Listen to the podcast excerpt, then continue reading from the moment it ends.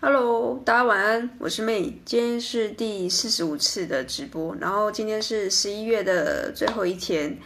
跟大家聊聊销售跟品牌，还有品牌迷失的这个议题。那一开始呢，如果你是听 Podcast 的听众的话呢，一样就是跟大家讲一下，我在二零二一年以前都会每天直播，就是晚上大概九点十点的时候会直播，所以如果你是听 Podcast 的话，你务必要到我的 IG mailab 点 coach，M A。M A Y L A B 点 C O A C H，哇，真越来越少念我自己的 I G 账号，所以就会卡卡的。所以，嗯，假设你刚才没有听清楚，你就是到我的那个描述栏的链接找一下，应该就有我的 I G 的账号。好，那总之就是今天要跟大家聊这个主题，我一样会就是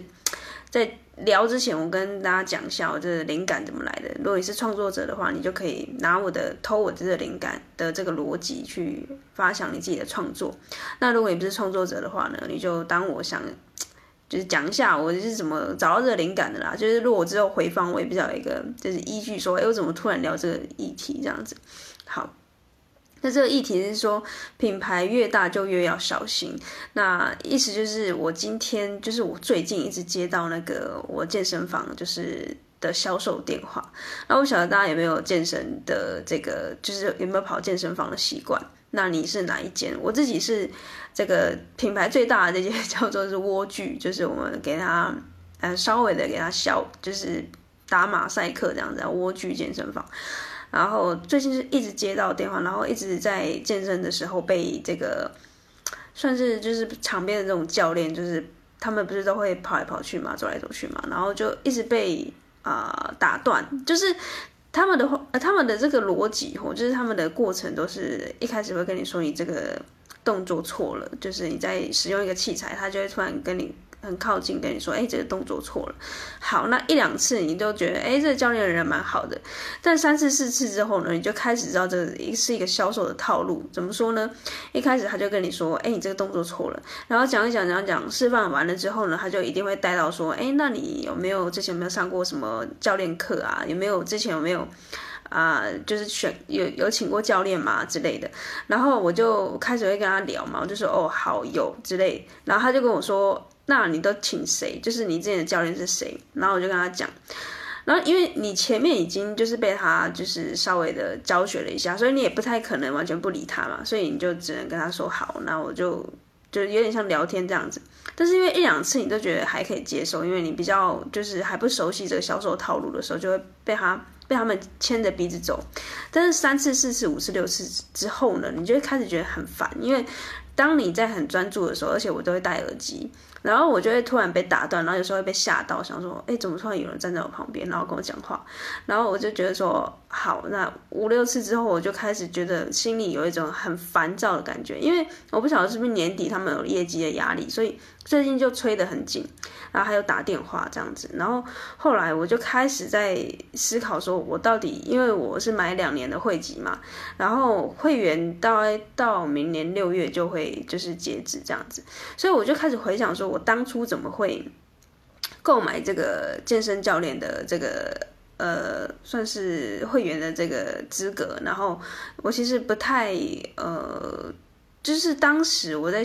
在想，为什么我会选择蜗苣而不是选择另外一件？因为我跟大家分享一下这个过程，就是我最后选择了蜗居的这个。啊，原因是什么？就是一开始我就是在两间在选，一间是比较大的，一间叫品牌比较大叫蜗居，然后第二间就是这种比较是地方型的，它比较是个人的这种工作室的这种教练。好，那我两边都去了，然后两边都有提供类似这种，就是嗯试用，就是等于是说你会有一个小时的这个教练会跟你介绍环境啊，然后可能跟你说一下之后的教学是怎么进行。好，那那时候我两间就是因为我其实蛮谨慎的一个人，所以我就开始就是进行，你知道吗？我就开始自己在那边分析说，哎，这两这两间的好跟坏在哪里？好，那好的地方在哪里？坏的地方在哪里？然后呃，价钱方面怎么去取舍？然后最后呢，我跟大家分享的就是 我为什么会选择蜗居，就是因为他那时候是在我们就是因为我在南部嘛，那时候在南部他是刚开幕的一个。门市就是很大间，然后它全部的设备都是全新的，然后呃那时候的那个氛围啊，其实我我感觉蜗居其实它厉害的，我后来感觉啦，他厉害的不是教练本身很会教，而是他们很会带气氛，然后很会去营造一个环境，觉得哎，你来到这个地方，来到莴苣，就是感觉呃很有一个品牌的一种信仰，就是哦你是莴苣人这样的感觉。然后啊、那边的销售员也好，或者是教练也都很有呃很阳光，然后很有朝气，都是相对是年轻人，但是身材不一定是好哦，你你要注注意这个。呃，小小的这个，后来我发现到的一个小小的像是 bug 吧，就是呃，他们很有朝气，很阳光，然后很年轻，但是他们身材不一定好。好，那当时我决定在莴苣这边，而不是去另外一间比较是地方的工作个人的教室，就是因为当时是呃全新的一个开幕的状况，然后我感觉就是一个嗯，就是说。就是说，虽然当时我觉得说很犹豫，不知道到底要选哪一个，然后最后选择就是因为地方的个个人式的这个环境相对是比较小的，然后呢，呃，感觉地方比较窄。虽然虽然里面的这个工作人员跟销售员，他们也不会到没有朝气，也也都是很年轻，但是就是少了一种感觉。就是没有像这种蜗居，就是感觉你一来，大家就会很嗨，然后呃看到你就会跟你说 “hello” 这样子。好，那当时我就被这样子的一个氛围跟环境给吸引了。那渐渐的，我进到了蜗居，然后呃健身，每天运动，每周运动，然后去观察环境，然后来运动的人，然后呃用比较客观的角度再去看待后面的人进来的人，然后或者是进新进来的教练。我就开始觉得越来越不对劲了，你知道吗？这不对劲的感觉是，我好像刚开始进来的这个初衷，跟我真的要健身的这个初衷是不相，就是它是相违背的。呃，意思就是说，我当时想要健身，是我应该是找了教练，或是找了这个环境，就算他是小小的。然后他没有像莴苣那么全新的环境，没有全新的设备，但是如果这个教练会教。那不就好了吗？为什么我要选一个就是环境很好的地方，但是，呃，他的教练可能普普通通。就是我后来也有请个人教练嘛，然后我后续也有在看一些个人教练在教学生的样子，然后我就回想起当时在地方这个工作室这个教练带我的感觉，我就突然刹那间我就突然醒过来，就是又加上最近又一直很销售的这种电话一直打扰，我就感觉。莴苣好像他的强项并不是在他的教练的服务上面，就是他只是要让你感觉你来这边很好，来这边健身，来这边运动很好，因为你是莴苣人，你是呃有一个就是勋章的，然后你来到这边呢，就算你不健身，你也就是很有 feel，就是就有点像是你去星巴克买咖啡好了，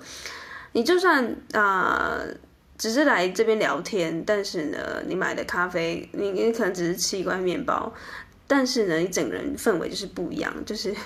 就是我不知道大家有没有懂我的意思，就是你虽然在 Seven 买这，就是人家说是 City Cafe 跟这个星巴克的豆子都是同一个的，都是来源都是同一个的，但是为什么大家会想要去星巴克？就是一个品牌迷失嘛，因为我拿的这个星巴克的杯子就是比较夸啊，我拿的这 C City Cafe 的杯子就是比较感觉就是比较 low 一点，好，就有点像这种感觉，我就突然刹那间，我就一个脑袋，我就。想透了，我就想说，哎，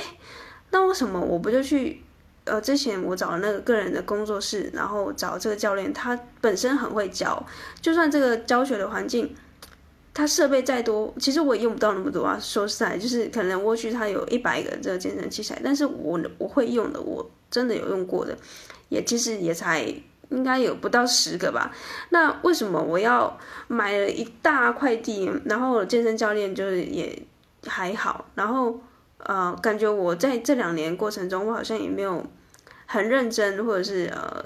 真真正的去训练到，去用很扎实的这个教学方式去呃锻炼我的身体，就是我觉得还可以更好。那我就开始在想这两边的差异啊，第一个就是蜗居它的环境真的很好，我我觉得我真的是很称赞他们的氛围是真的很会带，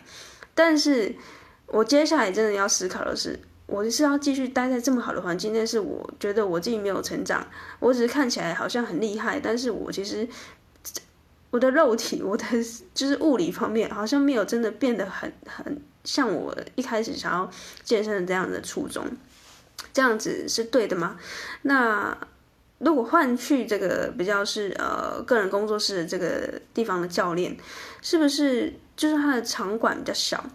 就算这个使用的器材的这个多样性比较少，但是他多了，就是大家来这边健身的人，他就是真的来健身的，他不是要来这边拍照打卡的网美，他不是要来这边洗澡的，他不是来这边聊天的。那我后来回想起来，如果真的可以的话，再让我重选，我也许刚开始我就会去这个地方型的这个个人教室的教练。那虽然像想现在讲起来有点像是事后诸葛，就是，呃，我我是经过了这么多，我就被骗了，诶，没有到完全被骗，然后中间还是觉得有蜗居它有不错的地方，但是过程中我开始反复的思考，啊、如果重来一次，我真的会去选这个地方型的个人教室，那而不是蜗居，所以呃，我我这个反思就就开始带到我当初就是我选。各个线上课程的这个过程，就是，这是这是我呃我的回顾三十年来的这个人生啊，我选的各式的大大小小的的选择，我都感觉到我每一次在做选择的时候，这种二择一的选择之后，我都会有自己的一个演算演算法再重新的更新一次，我的大脑的系统又再更新了一次，就像这一次的这个决定啊，我就。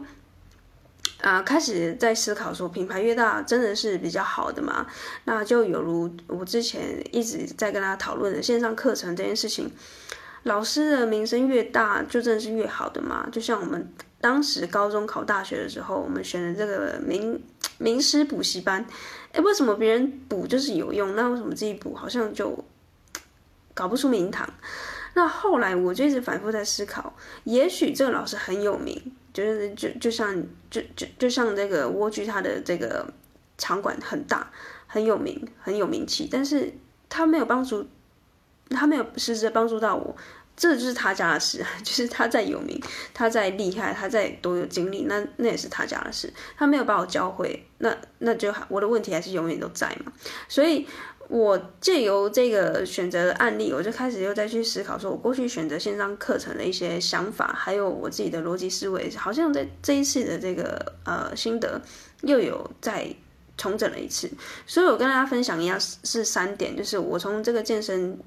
呃健身工作室的这个选择，然后反映反射到我现在选择线上课程，又或者是我希望你现在在收听或收看这个 podcast 或者 IG 的人，你可以。呃，在现在还没有做错抉择之前，可以听我的分享之后，开始在面临你自己做人生的大小选择的时候，也可以通过这样子一个逻辑去做一个判断。好。第一个就是，如果接下来你要选择的是一个老师，或者是他是相对对于你来说，就是人生上面是一个比较关键的人物的时候，你势必要去看他过去的一些嗯作品，然后你你去感觉一下，你跟他的频率到底是不是对的。就如同我现在说的健身教练，当时我其实，在莴苣跟这个个人工作室这个。而健身教练身上，他们两个的气质完全是不一样的。那莴苣的这个健身教练呢，这个一样，两个都是男生。那第一个男生就是莴苣的这个男生，他感觉就是一个比较潮的一个男生，就是呃打扮很时髦啊，然后穿耳洞啊，染头发这样子。然后第二个个人工作室的这个教练，他就是比较憨厚，就感觉是嗯呃不太会说话，但是也不太会销售。那但是他。所有的成绩就反映在他的身材上面，是，呃，他就是练得很壮。但是刚刚说的这个莴苣的健身教练，他其实只是看起来很潮，但是他的身材也还好，就是感觉就是一般男生的身材这样子。不要说就是多烂，就是他就是身上有一些肌肉。但是如果两个要硬要比的话，感觉还是这个个人工作室的这个教练是身材是比较精壮一点。好，那第一个就是我我要跟大家说，就是频率，频率很重要。那当时我会选择莴苣这个健身教练，就是因为我感觉到我跟这个教练的频率比较对。那他好像某部分他蛮知道我现在的痛点什么的。那相比于现在的个人工作室的这个教练，他就是不太会说话，就是不太会销售。他但是你感觉得出来他，他是很专业的。好，所以第一个你选择这个老师的这个呃抉择点，你可以去看他的频率到底对不对。好，那第二个就是呃，我要带到的就是刚才我说的，就是。你要去看他到底是不是有料，就是这个有料，你要怎么去看？像健身教练，你就只能从直接从他身上马上可以看到这个成果，就是有点像是你你要减肥，你不可能挑一个就是身材他也也自己也控制不好的这个健身教练，然后叫他教你嘛。所以这是很残酷而且很现实的。所以假设今天你要选一个健身教练，那就请你去挑一个他的身材是很不错的，然后你很喜欢的这个，其实身材不错有也有分哦，有的是啊。呃的线条很漂亮啊，然后或者是它某一个部分是刚好你要训练这个部位是你你喜欢的，就是也不一定，就有人练的这个方式也不一样，所以说呈现的这个线条也都不一样。所以第二个你要看他到底有没有料，就是你看健身的这个教练，他的身材是不是你想要成为的？就有如你现在在挑线上课程，或是你现在在挑老师或是教练等等的，你要去看的作品之外呢，你要去看他现在所过的生活，或者他现在所。呈现的一个生 lifestyle 生活形态是不是你喜欢的？那如果是的话呢，那就是，呃，就紧巴着他就对了。我自己试到后来的感觉是这样：你与其去挑十个小课程，就是哇，我这边也看，然后然后在逛菜市场一样，就是啊这里买一点，然后那边的买一点，然后这边再抓一点，抓到后来你会。很乱，就是每个人都讲的都不太一样。那后来我自己的这个策略是，我就是定在一个老师，或是两个老师。那我就不，我就其他人我就只会看，但是我不会再去想说要去跟他有多深入的交流。就是，呃，我后来的策略是这样。所以，假设你现在是呃挑健身教练，你就是看他的身材；如果你在挑线上课程，你就是看这个人的。呃，成绩是不是你想要成为的？就是生活形态，或者他是教呃任何的，就是教学，去看过去的作品。就像我最近剪头发，我就去看这个设计师的这个作品之外，我也会看他整个人的样态是呈现什么样子的感觉。如果这个设计师他跟我对平，或者是我总感觉他很懂我在讲的话，因为其实。设计师发，然后大家剪头发一定会有一种感觉，就是你每次讲出来这种发型，到时候到最后你呈他呈现的发型就是完全不一样。那我每次碰到这个状况，我就很苦恼。所以我后来在挑设计师的时候，我也一度觉得我好像一直找不到一个定下来的设计师。但是呢，这就好像在挑线上课程的老师一样，你只要挑对了，那就恭喜你，就是抓着他不放就对，就是他吐什么你就吸什么。好，那第三个就是呃。剩下的就是啊，我刚才看了一下我的笔记，是看了一下，想了一下，就是嗯，刚刚讲的就是频率啊，就看这个这个健身教练的频率跟你对不对频，然后看他多有料。那第三个我觉得最重要的就是，不管你再怎么挑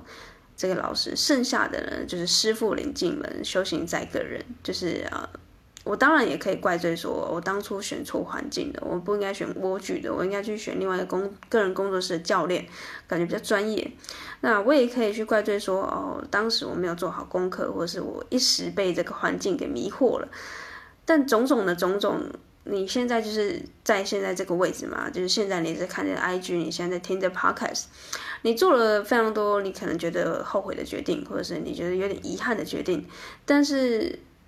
呃，最后的结果就是我们都现在都在这里，那剩下的呢，就呃，你有什么武器，你有什么资料库，你有什么素材，就是拿来用就对了，不要再想说啊，我好后悔当时没有做这样的决定啊，啊，我好遗憾没有当时去做什么什么什么啊，冲动的这个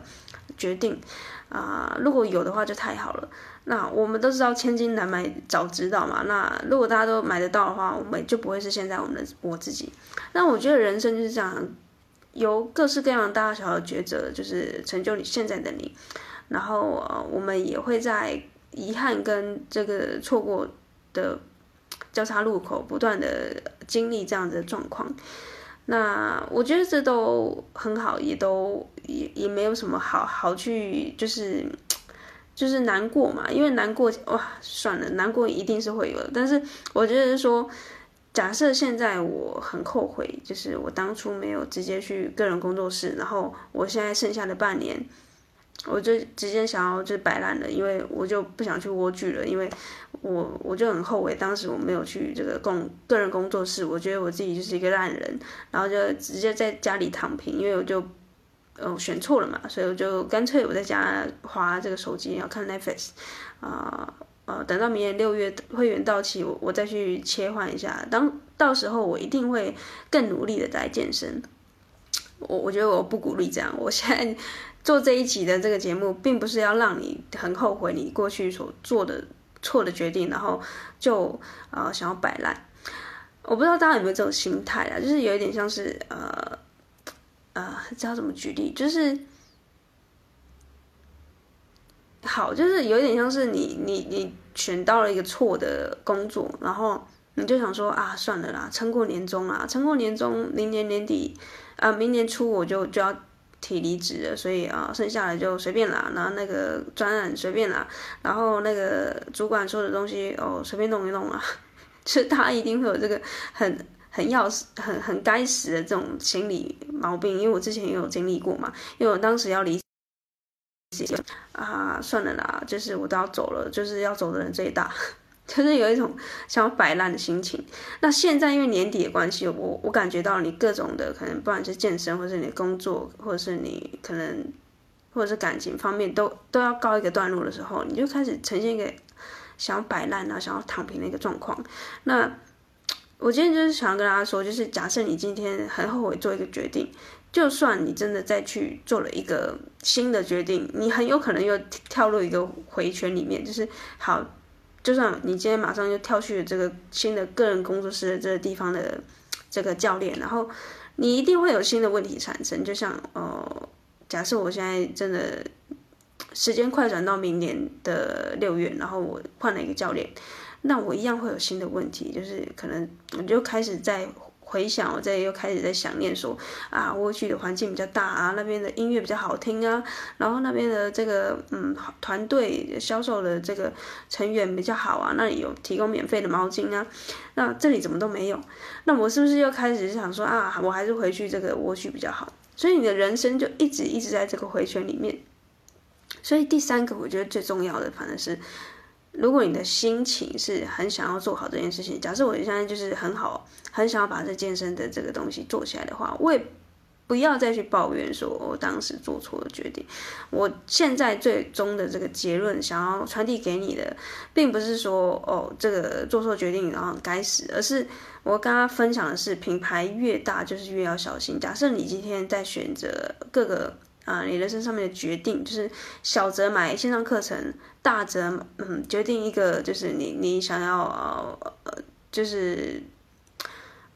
就是那种在你人生扮演很重要角色的这种人物，你在选的时候，你都呃要特别的小心。就像你在公司职场，里会要选阵营嘛，就是有时候会有两个派系啊，你在选的时候。你要有一种大脑的演算法，像我前几集说到的，你要有一个社交直觉，知道说这东西是不是越安全的地方越危险，然后越危险的地方越安全。那就好像我最近在呃辅导一些学员，然后还有接一些一对一的咨询，我感觉到大家对于品牌这件事情有非常大的执着跟迷失。我唯一这一集想要跟大家传递，就只是这样的观念，就是品牌越大。不一定越好，但是呢，啊、嗯，应该说品牌越大不一定越好，但是品牌小的话，你也要懂得会挑啦。比如，并不是说品牌小就反而会比品品牌大就更好，而是说你要会挑。就像有点有点像现在这个比特币跟这个算是 NFT 吧。你知道品牌越大的时候，大家都已经炒作完了，就是你再进去只是等着被割韭菜的，所以。反而在品牌很小的时候，它还 这种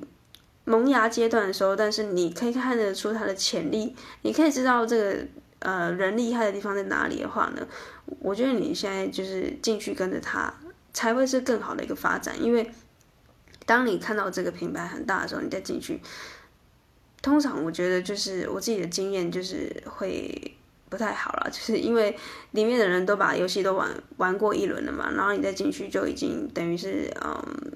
玩别人玩剩下的东西了。所以我跟大家分享的就是呃，主要的今天的主题就是我过去在挑选健身教练跟健身工作室的一个反思，然后啊、回馈到这个线上课程的导师的这个心得的想法，就是一样是在选择购买某一件商品，然后所产生的一些呃后悔啊，或者是一些自己觉得很遗憾的地方，然后在呃往后我自己做抉择的时候，我会更加的小心，然后会拿。之前的这些前车之鉴去借鉴，然后也希望透过这一集的节目来跟大家就是宣传一下，就是跟大家嗯算是矫正或是戳破你们这样子的一个品牌迷失吧。所以呃最后呢，我想要再跟大家分享的是，就是。今天一刚开始节目的时候，我是不是跟你讲过，就是呃，这个销售的电话真的很烦，就是呃，这个健身教练他要一直打电话来 call 我说要去呃做什么样的服务啊，免费的，然后我就觉得很有点不开心，因为其实我已经拒绝不下一两次了，然后他还是一直打电话来，然后传简讯，我觉得我可以理解说这是销售的一个必要的一个环节，但是呃，当你这个销售太过于逼近的时候，太过于照镜的时候，其实消费者会被吓跑的。所以最后这个节目，我想要跟大家分享跟宣传的是，我接下来在十二月的时候会有一个小的课程。小的课程主要是给，就是如果你是一个 podcaster，或者你是一个 IG 的创作者，就是各式各样，你最近想要盈利，但是你不知道怎么开始起手式的创作者，我就提供一个方法是不要这么躁进的销售，但是你可以每个月都有稳定的五十到一百名的这个名单，就是潜在客户的名单。那这是怎么做到的呢？就其实有一个东西，行销的名词叫名单磁铁。那这个名单磁铁其实它就不会是那么的逼近你的消费者或是粉丝说，哎，来快来快来快，反而是这个消费者主动的留下他的资讯来跟你说他有兴趣。那我透过这样的方法呢，去呃创建了我自己的潜在客户的名单，就是每个月大概有五十到一百位的这个呃新的客潜在客户来跟我说他想要我的一些资讯。好，那就是最后再跟大家分享这样子的小的课程，就即将在十二月上市。如果你有兴趣的话，你是一个创作者，然后你最近想要开自己的线上课程，或是你想要自己收集自己的名单，不要再只是看这个粉丝这种服务云的数字，你想要呃如实的掌握你自己的这个粉丝名单的话呢，就务必要在这个 IG 的。地方描述栏，然后去找这个连接，可能是一个 Google 的表单，然后你要进去填写你对于这个名单磁铁课程有兴趣，然后上线的时候我就会通知你，因为这个课程其实呃，其实十二月的时候我想要把它推出来，是因为呃刚好有一个年末的档期，我想要把它变成这个比较小的课程，然后贩售，因为。嗯，观察到很多创作者，他们都没有一个好的商业模式，还有一个客户名单的机制，这相对是很危险的。因为你的啊创作人如果只是依靠粉丝数的话，他很有可能一是一夕之间就不见了。所以呃。我接下来要推这个课程，就是相对是比较小型的，然后呢，它会是很便宜。然后接下来比较大的计划就是，我想要借由这个课程推出来之后，我想要去经营我自己的社群。那这个社群呢，主要就是 focus 在网络行销这个趋势。那更多的是，我希望这个社群它是，呃，长期有在关注国外的一些网络行销的趋势，然后行销的资讯，然后跟我一样喜欢一些比较非主流的资讯。嗯，如果你觉得这种主流的东西已经无法满足你的话呢，你就一定不能错过接下来我要推的这个课程。如果你是创作者的话，就是绝对不能错过的。好，那就以上今天这节节目，感觉上听起来不知道会不会有点乱，就是一开始在讲健身教练，然后突然又带到了自己的课程，但其实中间都有一些关联。那如果你有听懂的话，你知道这个关联。为什么我会这样子串接？那就代表你真的非常适合成为我们社群的一员，就是欢迎你。我们接下来在十二月的时候会啊、推出这样的课程，所以真的真的不要错过。OK。那今天是第四十五次的直播，那今天又是十一月的最后一天，所以感觉上特别的呃兴奋，然后特别的期待。接下来二零二一年就即将要结束了，剩下这个十二月充满圣诞气氛的月份，我每次都非常期待十二月，因为就是有一种除旧布新的感觉。那希望明年啊，二零二二年呃来到之前呢，剩下的三十天，我们可以再。创造一些不一样的故事，然后我们一起呃在自己的事业上，然后在自己的热情上面，然后持续的发光发热，然后朝着我们的目目标前进。OK，那我们今天直播就到这就到这边，然后明天是四十六次的直播。OK，大家晚安，拜拜。